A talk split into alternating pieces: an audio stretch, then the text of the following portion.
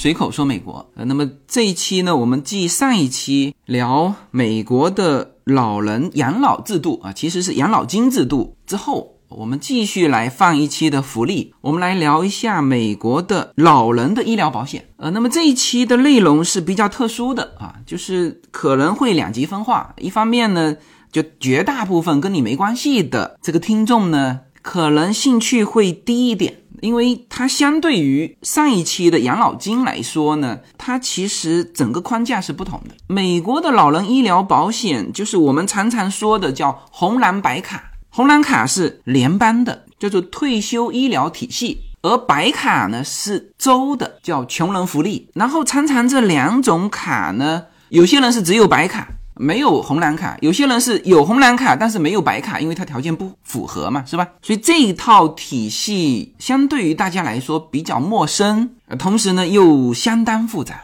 所以这是会走向一个极端啊，就是这一期收听起来大家的感受哈。另外一个极端就是可能有些人会把这一期的内容反反复复听好几遍，因为他恰恰就是用得上的人。然后关于这个的内容，如果你之前想了解，很难通过一份资料去完整的了解清楚。但是呢，这又是对你来说是。非常重要，因为上了年纪之后啊，特别是退休了，随子女到美国来，蛮大的一块就是我生病了怎么办啊？这是基础哈，然后再说，哎，我怎么听说还有一些老人的各种各样的叫保健的福利？然后这些的资料呢，又散落在各种不同的地方，因为它是一个大框架，然后又很复杂啊。有些说红蓝卡的就只说红蓝卡，说白卡的就只说白卡。然后最后你就搞不懂，我同时申请这两个卡之后，怎么能够达到大家一直在说的说哦，这个老年人的医疗方面你就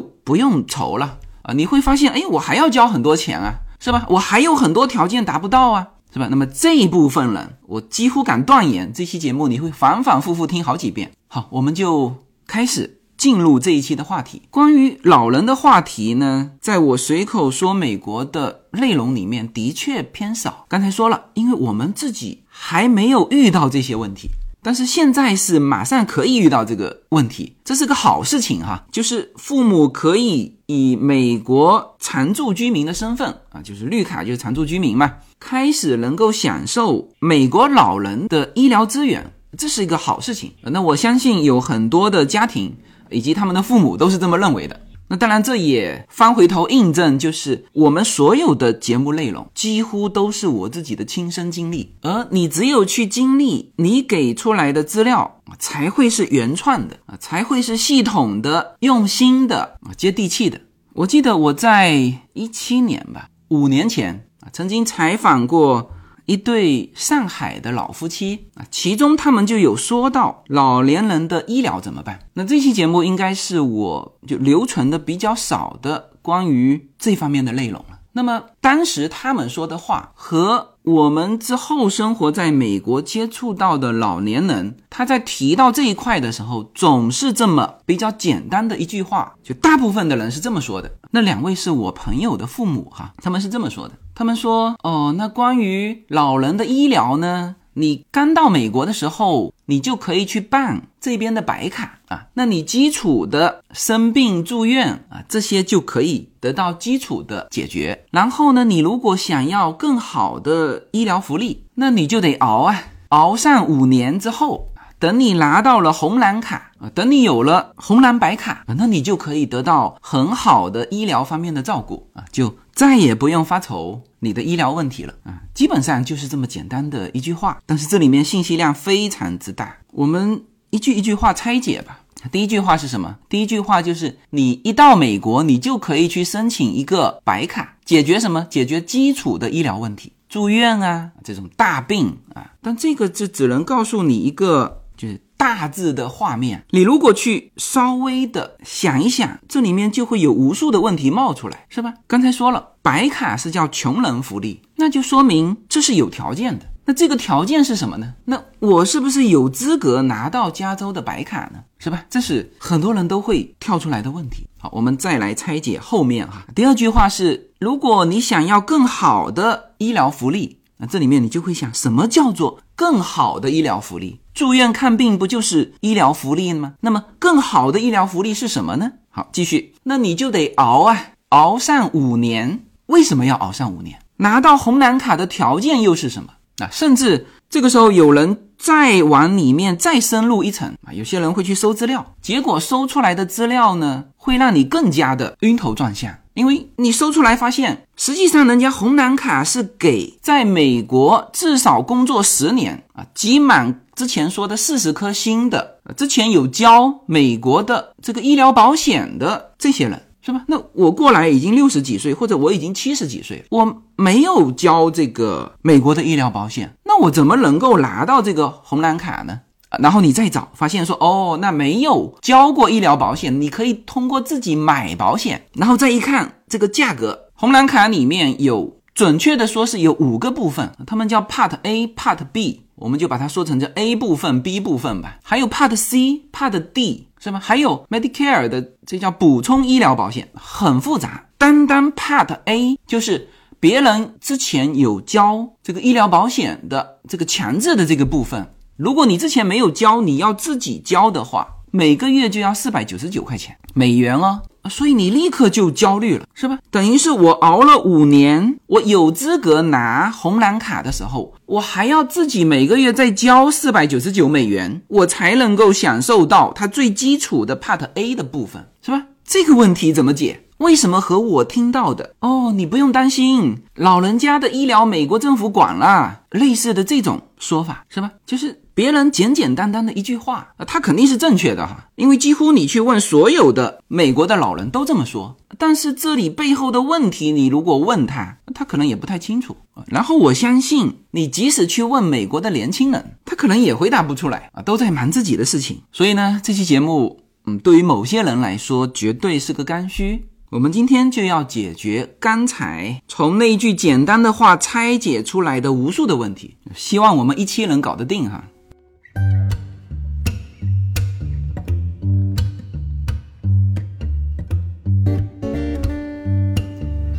我们先来说一个大框架，我们先说红蓝白卡，那几乎这四个字就直接代表了美国老人的医疗福利啊，或者说是医疗体系。那么红蓝白卡。它不是三张卡，也不是一张卡，是两张卡。红蓝卡是一张卡，它代表着联邦的医疗保障；白卡是另外一张卡，是州给你的。比如你在加州，那么你拿的就是加州的医疗白卡，是加州给到你的穷人福利。呃，大家先不要对这个穷人福利投以鄙视或者歧视的目光哈。美国的穷人这条线啊。比你想象的要高很多哈，待会儿我会展开这些具体的划分的这个线。好，那这是我们中文体系说到的红蓝卡和白卡。那么在英文体系，我们会听到非常容易混淆的三个名称，一个叫 Medicare，一个叫 Medicaid，一个叫 Medicare。你是不是搞晕了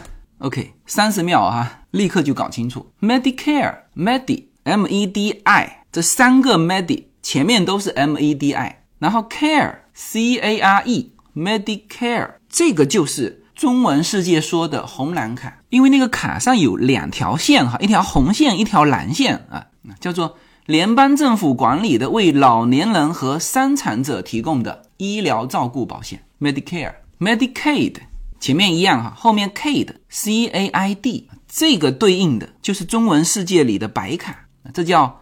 联邦和州政府合作为贫困者提供的医疗补助保险。好，那还有一个 Medicare，前面一样，后面 Car 是 C A L，这个呢，这其实就是 Medicaid，就是这个白卡。加州把它叫成，它不叫 Medicaid，它把它叫成 Medicare。呃，所以这里还是两张卡，一个是联邦的，一个是州的。州的在加州叫 Medicare，所以你在中文世界。有的人跟你说到 Medicare 的时候呢，他会跟你补一句叫州的保险 Medicare，它也会给你补一句啊，这是联邦的。同样的，在英文世界也一样哈，在英文世界里面，他们基本上也会告诉你啊，这个是联邦的，这个是州的，因为读音确实太接近了。好，那为了介绍方便哈，接下去呢，我就按照中文的提法来称谓这两个医疗保险哈，就是联邦的。红蓝卡和州的白卡。我们先做一个最粗略的关于这两种卡的一个比较吧。红蓝卡它的运营机构刚才说了是联邦政府，白卡是州政府。那么申请单位呢，就是具体的你向他申请的这个单位。红蓝卡是联邦的 SSA 的叫社安局。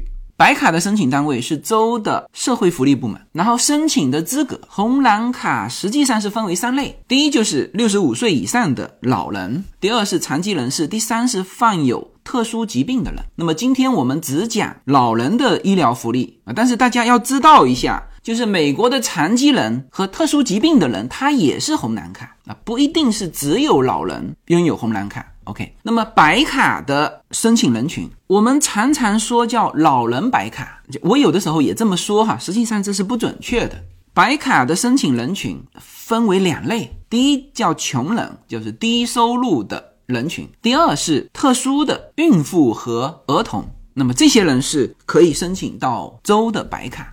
然后就会有人问说，哎，那你这期不是说老人的医疗福利？是的，老人符合低收入的部分，你才可以申请到这个 Medicaid，叫州的白卡啊。这就是我一开始就说到的啊。有些人是只有白卡没有红蓝卡，是吧？那他就肯定是刚来嘛，就不到五年啊，你直接用绿卡和公民就很好划分啊。绿卡的一般是你只能拿到州的白卡。你因为你还没有资格拿红蓝卡，是吧？那有些人是只有红蓝卡又没有白卡的，怎么解释啊？那就是他是老人，但是他不是低收入的老人，所以他只有红蓝卡而没有白卡，是吧？所以你就理解我一开始说的这个上海的那对老人家说的哦，当你有了红蓝白卡之后。那你的医疗福利就特别的完整，就啥也不用担心。是同时拥有这两个卡的时候，你的福利是最好的。我们先把这个大的划分分完哈。身份的要求那很明确，红蓝卡是美国的公民或者绿卡。这个绿卡在美国居住满五年，虽然他没有申请入籍，但是这个时候他也满足红蓝卡的要求。再补充一句，这个时候是他可以申请红蓝卡。或者说可以买红蓝卡，那你之前在美国工作的，交满十年的这个医保的，你不要再交钱啊，就自动生成红蓝卡的 A 和 B 的部分。但是你如果没有在美国工作过，交过那个社会医保的钱，那你就只能自己可以买这个红蓝卡，就是 Medicare 的保险，你要自己出钱买，但是你可以申请啊，这个白卡的。身份要求也是美国的公民或者是绿卡，但是你必须是低收入啊。那这个就是大致的一个框架啊。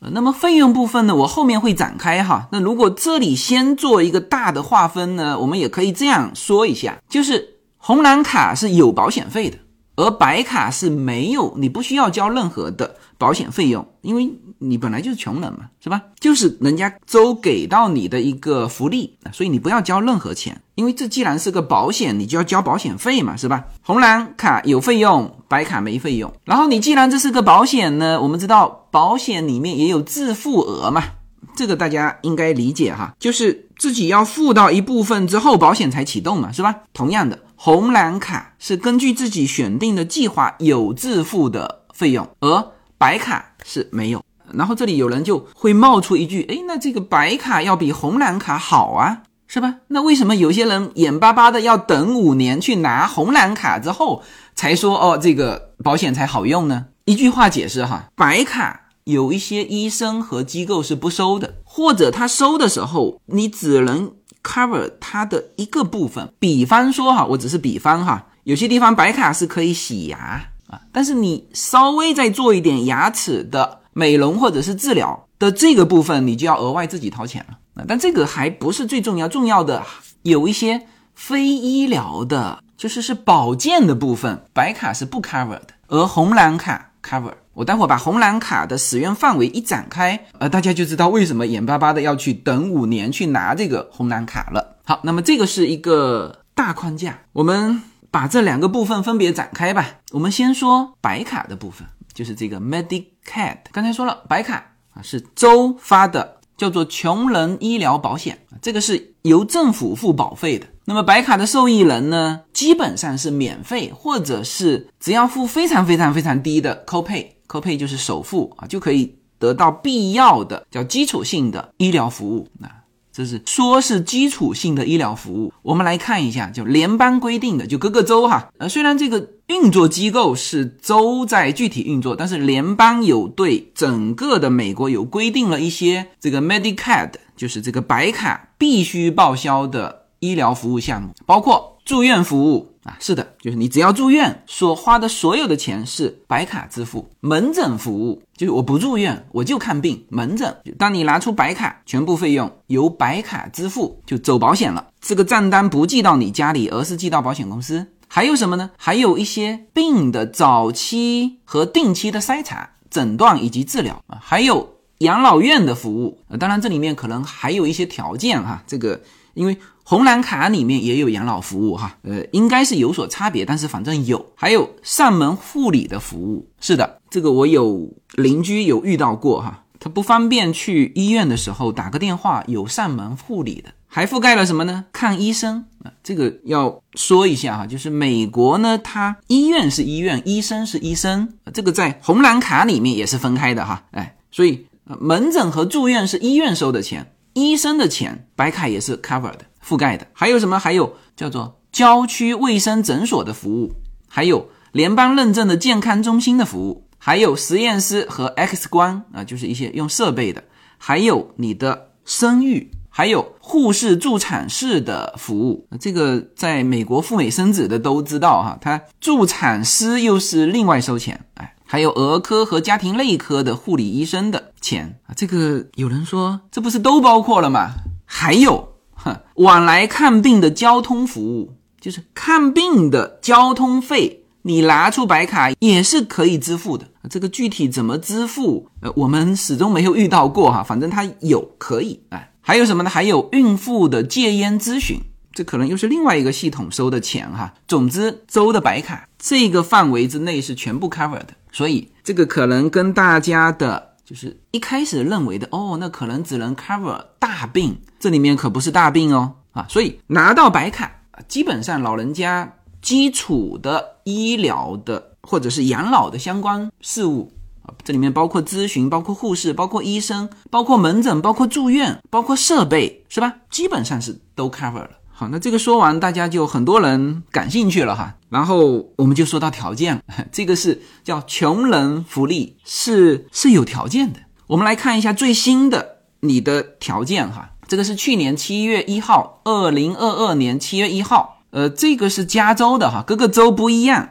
但是我觉得应该会有一些差别，但是结构是一样的哈。这个是加州的医疗保健服务部 DHCS 宣布的。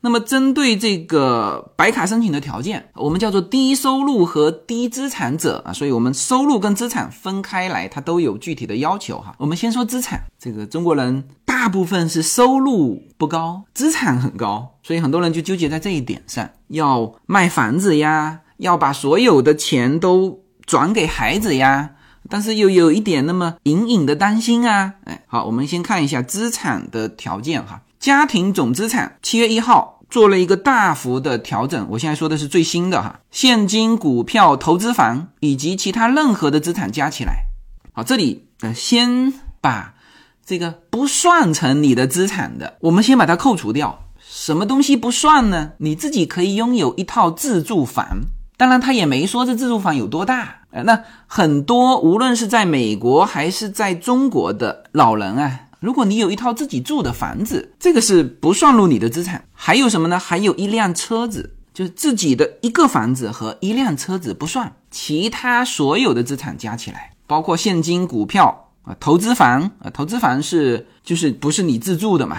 那这个得算啊，和其他任何形式的资产加起来，个人的上限以前才两千块哈，那这个就为难了很多华人家庭的老人啊，但是不为难那些。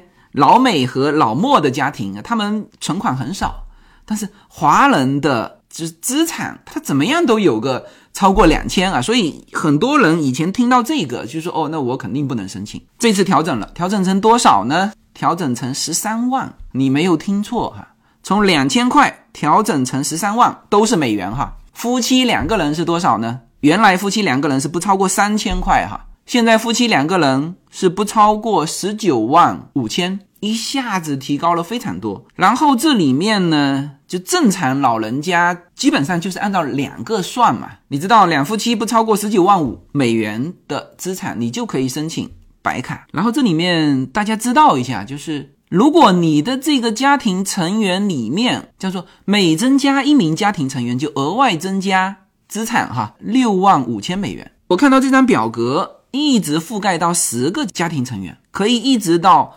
七十一万五千，也许他是因为他除了老人之外，还有叫特定人群白卡收入标准。这个如果是残疾人，那他有十个家庭成员，那就是资产在七十一万五千以内。这还是扣掉自住的房子和车子之外的，在这个范围之内的都可以申请加州的白卡。其他州的结构是一样，具体的金额。是一个人是十三万还是十二万、十万、八万啊？那这个是各个州你自己去看哈。加州是这个样子，所以这一次二零二二年七月一号之后的调整，的确是让很多不符合资格的加州居民可以开始申请白卡啊，特别是老人的哈啊。那这个白卡刚才说了，就是有老人的，就六十五岁以上啊，这个老人、残疾人、盲人，需要长期照顾的成人和孩童，在护理院被照顾者。乳癌和子宫癌患者，这些你符合这个标准，就都可以有资格申请白卡，州的白卡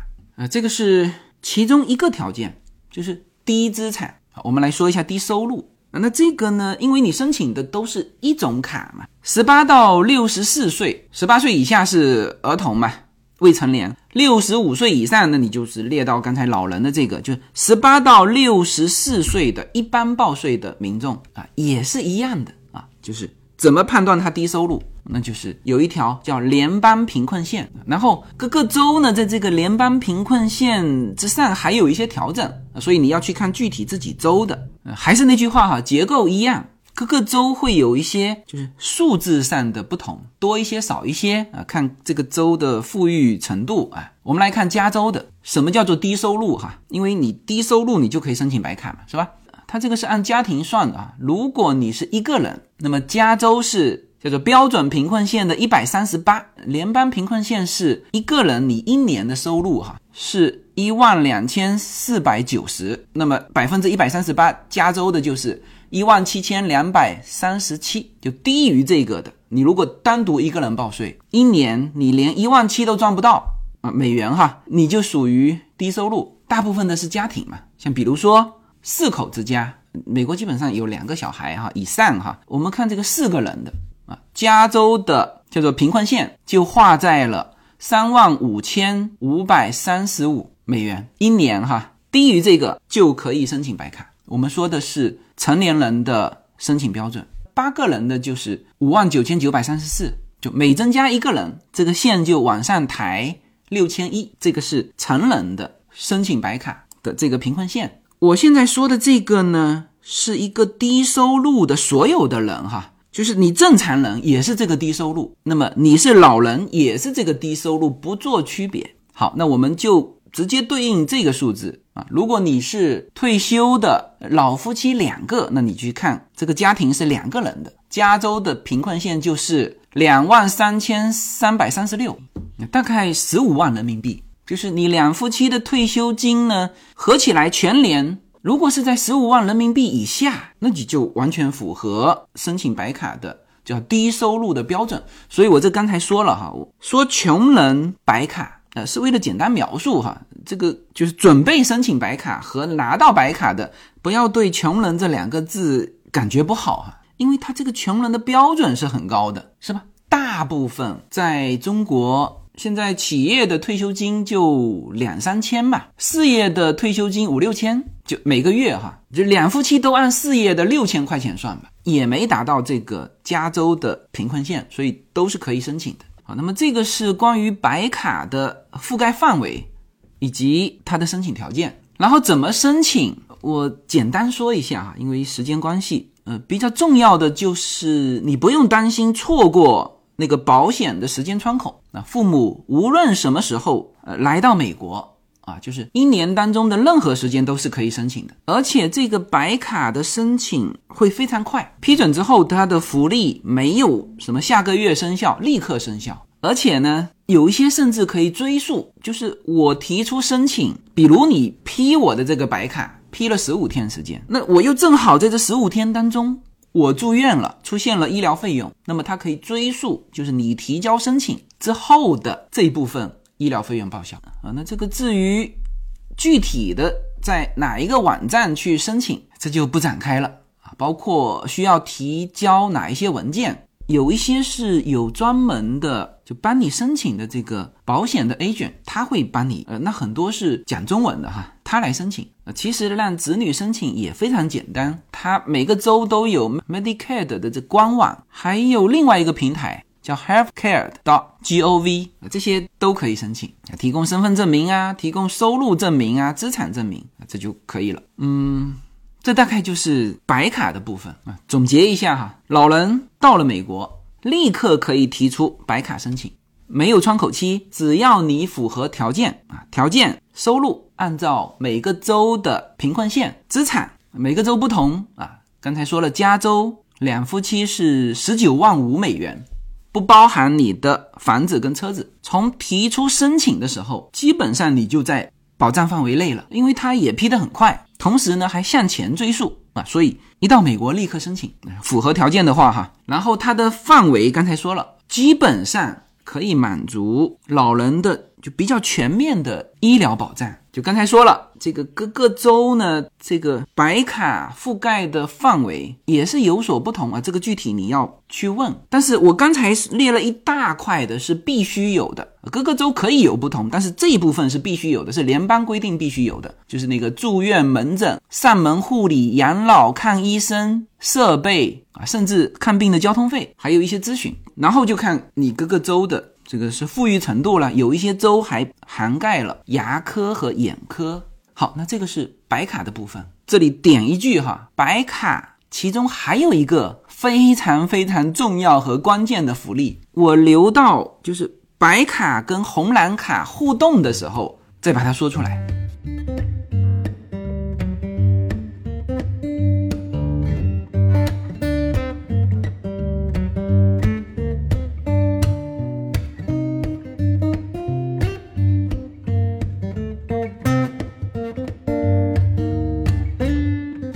那接下来我们来说红蓝卡的部分。呃，红蓝卡呢，在美国就类比成中国退休老人的那种医保啊，整个体系也是一样的啊。在上一期节目里面我们说过哈，就是每年啊，在你报税的时候啊，你就要交你所有收入的百分之二点几啊，二点九哈，自己一半，公司交一半啊，这个是强制的，你如果不交是要被罚款的。啊，当然，你只要有报税啊，所有的这个会计师都会帮你交啊，不管你是 W two 还是一零九九，那么这个呢，就也被称为叫做美国的公费医疗保险啊，就是全称就是联邦政府管理的为老年人和伤残人士提供的医疗照顾保险 Medicare。那这个一听全称，你基本上也就推出它能够拥有的条件，就什么人可以有红蓝卡。六十五岁以上的老人啊，当然你会说，哎，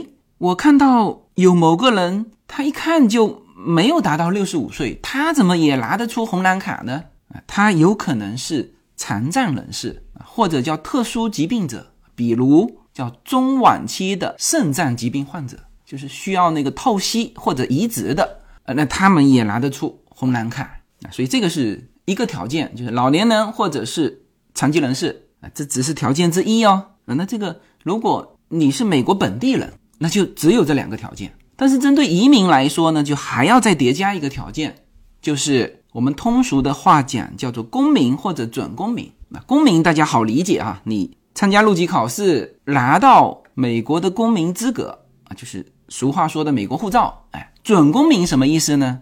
这就是。前面说的叫绿卡持有五年，大家知道绿卡持有五年者基本上是达到可以申请入籍，当然也不是百分百，因为他如果五年没有住满三年，那他也不行啊。记住这里是叫连续居住满五年哦，还不是那个什么五年住满三年，那个五年住满三年是五年绿卡持有时间，然后在美国居住三年，然后这里写的是住满五年啊，这个你就可以把它理解成叫准公民。那这就是能够去申请红蓝卡的条件。来，我们来说一下红蓝卡所覆盖的范围，就是能干什么事。好，那这里我们稍微详细一些，Medicare 就是红蓝卡，准确的说是分成五个部分，大家比较熟知的是分为 A、B、C、D，就是它的 Part A、Part B 啊，C、D。Part A 跟 B 就这两个部分，你如果是在美国工作生活。十年以上，就是集满那个四十颗星之后，你是自然享有，就是这个钱你之前已经交了，那现在呢，你六十五岁，那国家给到你，那国家帮你交后面的保险金，你就自然有 Part A 跟 Part B 部分。我们展开哈，Part A 啊，直接翻译过来叫住院保险啊，是为受益人支付在医院产生的住院医疗费用，这里面也包括。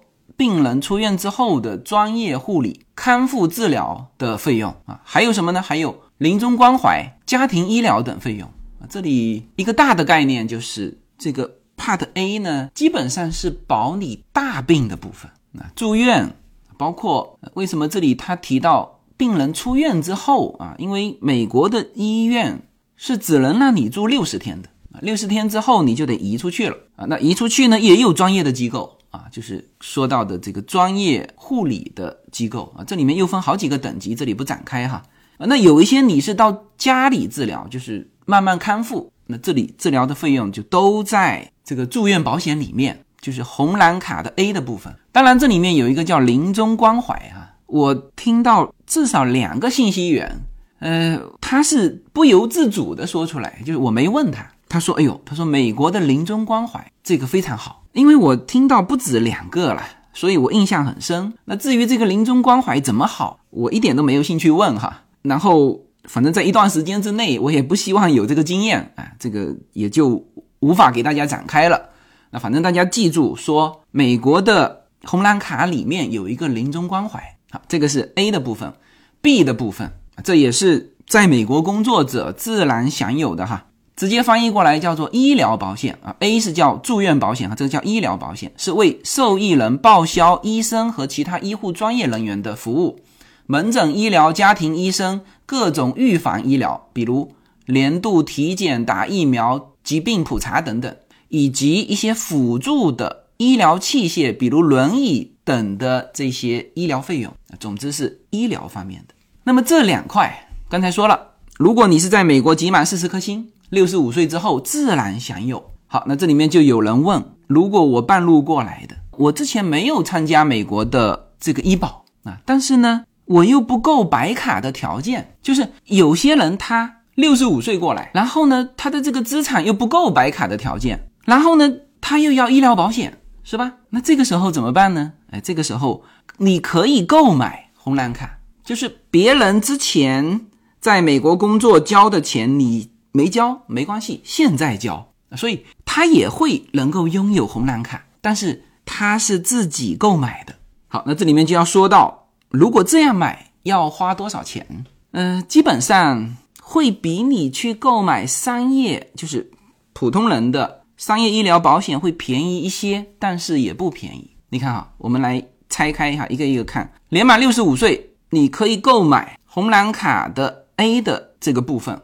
单独买哈住院保险，那么根据二零二二年的标准，大概每个月要四百九十九美元。然后 Part B 的部分是另外交费的，你如果单独买，大概是一百零五到一两百块钱吧。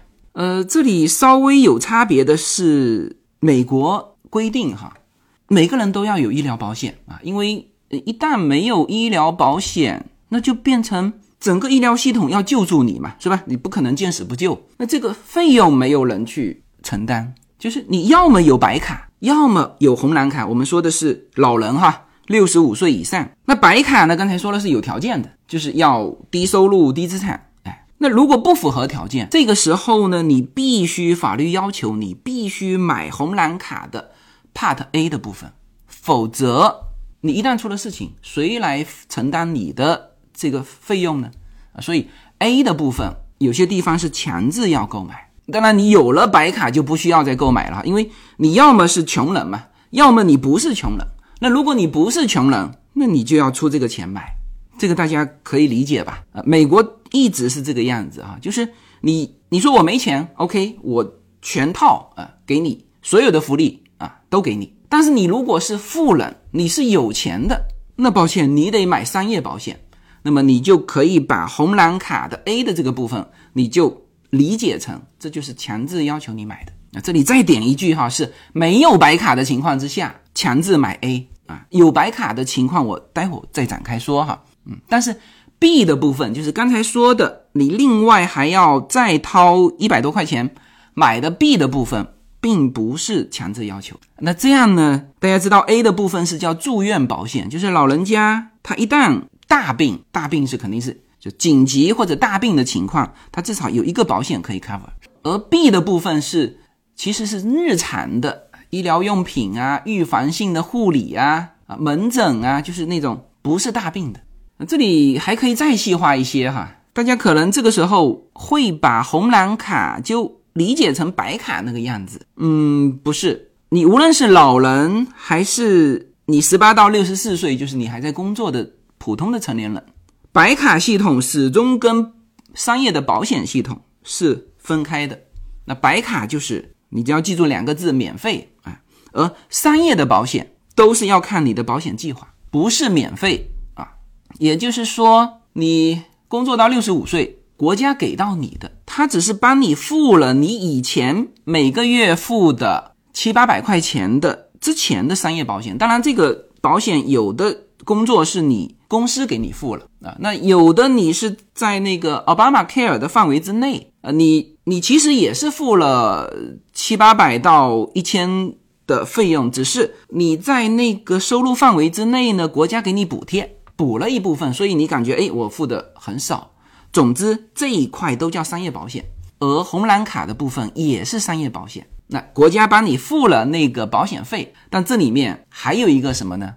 每次看病的，他们叫免赔额 copay。那 A 的部分，大家知道，一旦住院，这个费用就非常高啊。所以 A 的部分，二零二三年的这个每次住院 copay 的是一千四百八十四，就是你大病住院，你只要付一千四百八十四。后面在医院内的你就不用管了，就是叫一到六十天内无自付额，但是六十一天，也就是第三个月，你每天还有扣配。就如果你还住在医院的话，或者你是转移到医院系统的那种护理机构的话，即使你有红蓝卡，还要配这个部分，每天扣配也是非常高的啊，三百七十一块钱。三个月之后还有一个六十天的一个。保险的一个 cover，但是每天还要付七百四十二块钱，然后超过这个时间啊，也是九十天加六十天，超过一百五十天，保险就不再支付，就你自己付吧。然后说到这里，大家就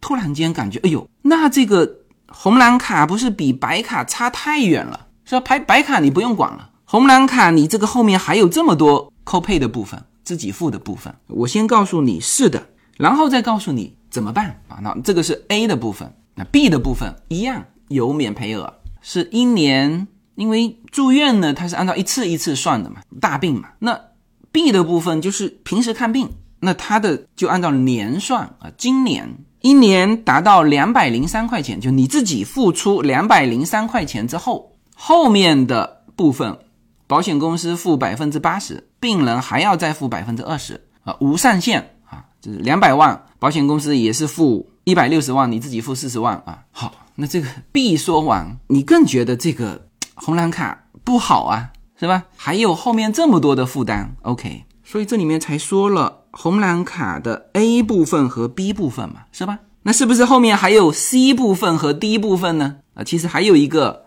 补充的部分，对，没说完嘛。我们先说 D 部分，A 部分是住院，B 部分是医疗保险。那么 D 部分叫做处方药的保险，那这个部分呢就不在政府的公费的医疗范围之内了。刚才大家知道哈，就红蓝卡里面 A 跟 B 的部分，如果你工作十年集满四十颗星，那这个部分是由政府付，政府付的就是 A 跟 B 的部分，D 的部分，你如果想要有自己付，呃，大概付多少钱呢？二零二二年的有一个叫平均的 D 的部分的保险费，大概每个月是四十二块钱，基础是四十二，然后根据你年收入的不同呢，会在这个之上增加十二到七十七块钱，呃，你取个平均数嘛，也差不多接近一百块。就是你如果要保 D 的部分，嗯，那这个是保险费，那那同样这个保险也有你自付的部分，而且呢，你还是要有自付额啊。基本上二三年有一个规定啊，所有 D 的部分的自付额啊，不管你的收入怎样哈，不得超过四百五十五块钱，就是一年哈。呃，这个部分就是处方药保险，这个呢，一般情况下是你有基础疾病的。而且还是那个药蛮贵的那种疾病，那么你增加这个保险，你就可以把基础疾病的就日常每天需要开这个药的部分给 cover 掉，因为它这个每年都可以调整的，所以你还没有出现基础病的时候，大部分的人是不保的，基本上。拿到国家给你的 A 跟 B 就 OK 了。好，那这个是这个 Part D 的部分。然后这里大家就会发现，哎，这个怎么漏过了 Part C 呢？啊，我最后说 Part C 哈，有原因。哎，我们刚才说了，总共红蓝卡有五个部分，A、B、C、D 是四个部分，还有一个叫什么呢？叫做 Medigap。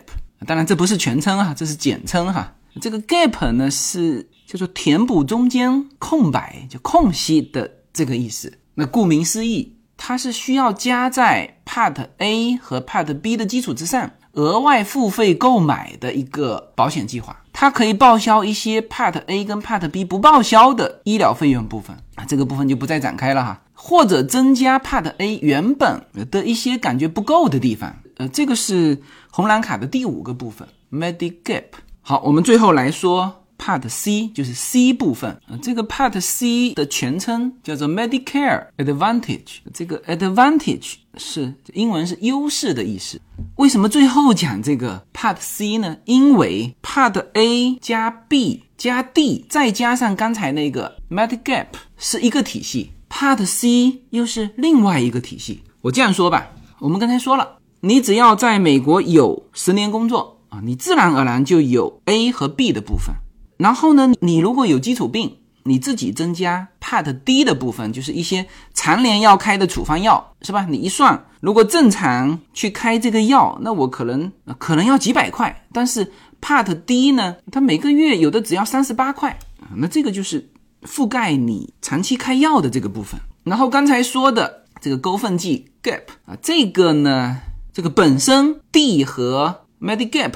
的这个部分都是叫可买可不买，那你肯定是想增强某一个部分，是吧？那你正好有这个疾病，而 Part A 里面呢又比较薄弱，那你就买一个这个把这个缝隙给填掉。那这是一整套体系。那么作为本来就在美国工作的，那他天然就有 A 和 B 的部分。那么他 D 和 Gap 的部分可以不选，但他如果选了的话呢，也只要交 D 和。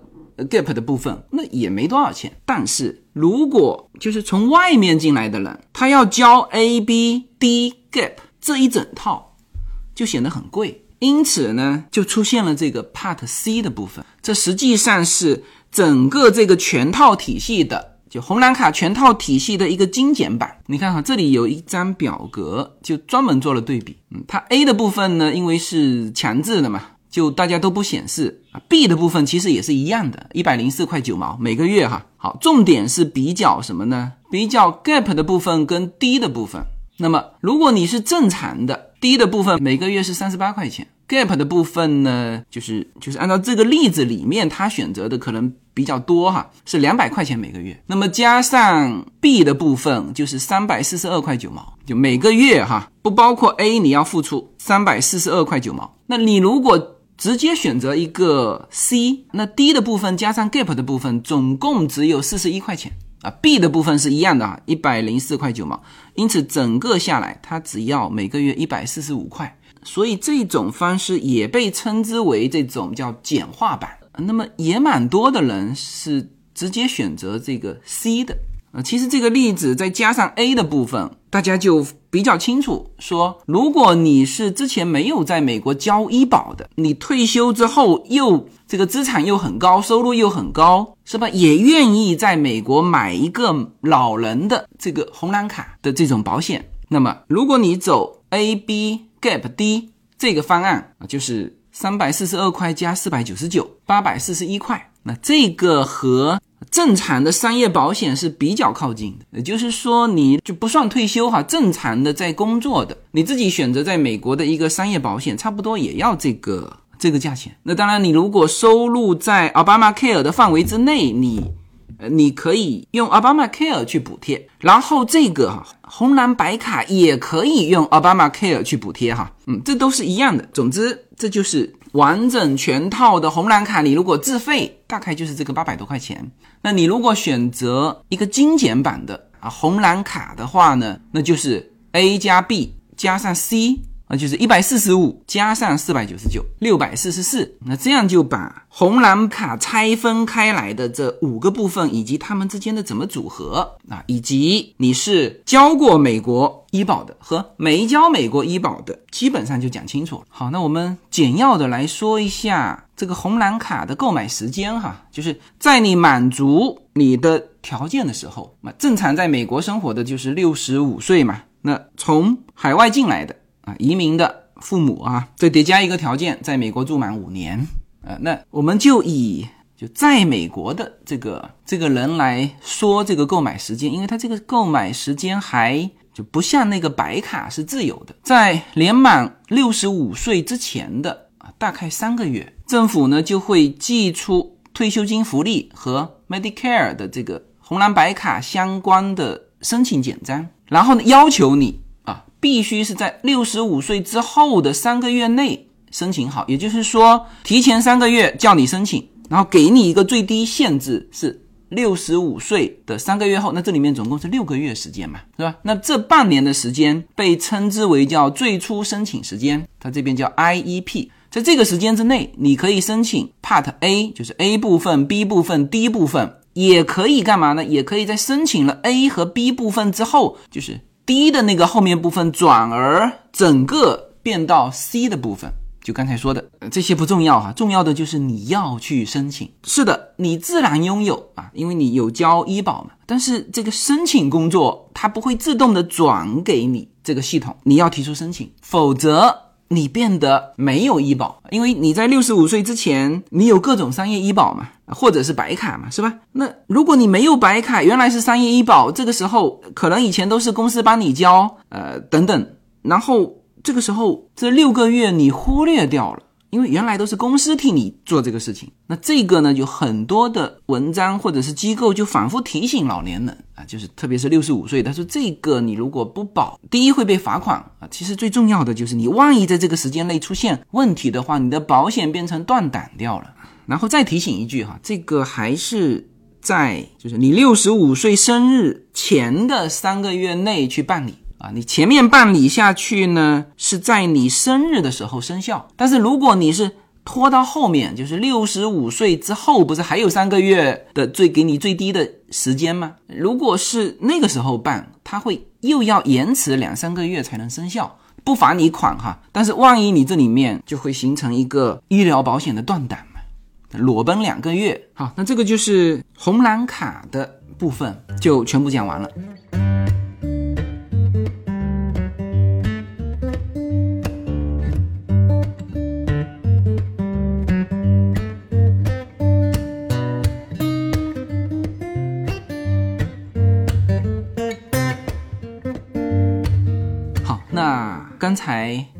一说到红蓝卡的这个要交各种费用，当然这里面就是针对半路进来的哈，就是之前没有医保，我们听到的啊，每个月还要交八百多块钱。之前我说我还没说完，那现在大家听到说，哎，你不是把红蓝卡的五个部分全讲完了吗？最后不是还是要交这八百多块钱吗？是的，这个坑我最后填上。也就是说，我讲到现在。很多人会发现一点，就是什么呢？就是从这里看呢，当然就是我如果不要红蓝卡，我只拿白卡也没问题，因为啊，这里说一句哈，你如果有白卡，那个红蓝卡的 A 部分不交啊，是不会被罚款的，因为你是低收入者嘛，你可以不申请红蓝卡，就是必须要申请红蓝卡的，就是你又没有白卡，你又不是低收入者，你又有钱，你又不去买保险啊，这种现象。就算你不是六十五岁，不是老人，作为普通的成年人也是被罚款的。那这叫裸奔啊！在美国裸奔是非常危险的，你个人也很危险，整个社会这个体系也很危险。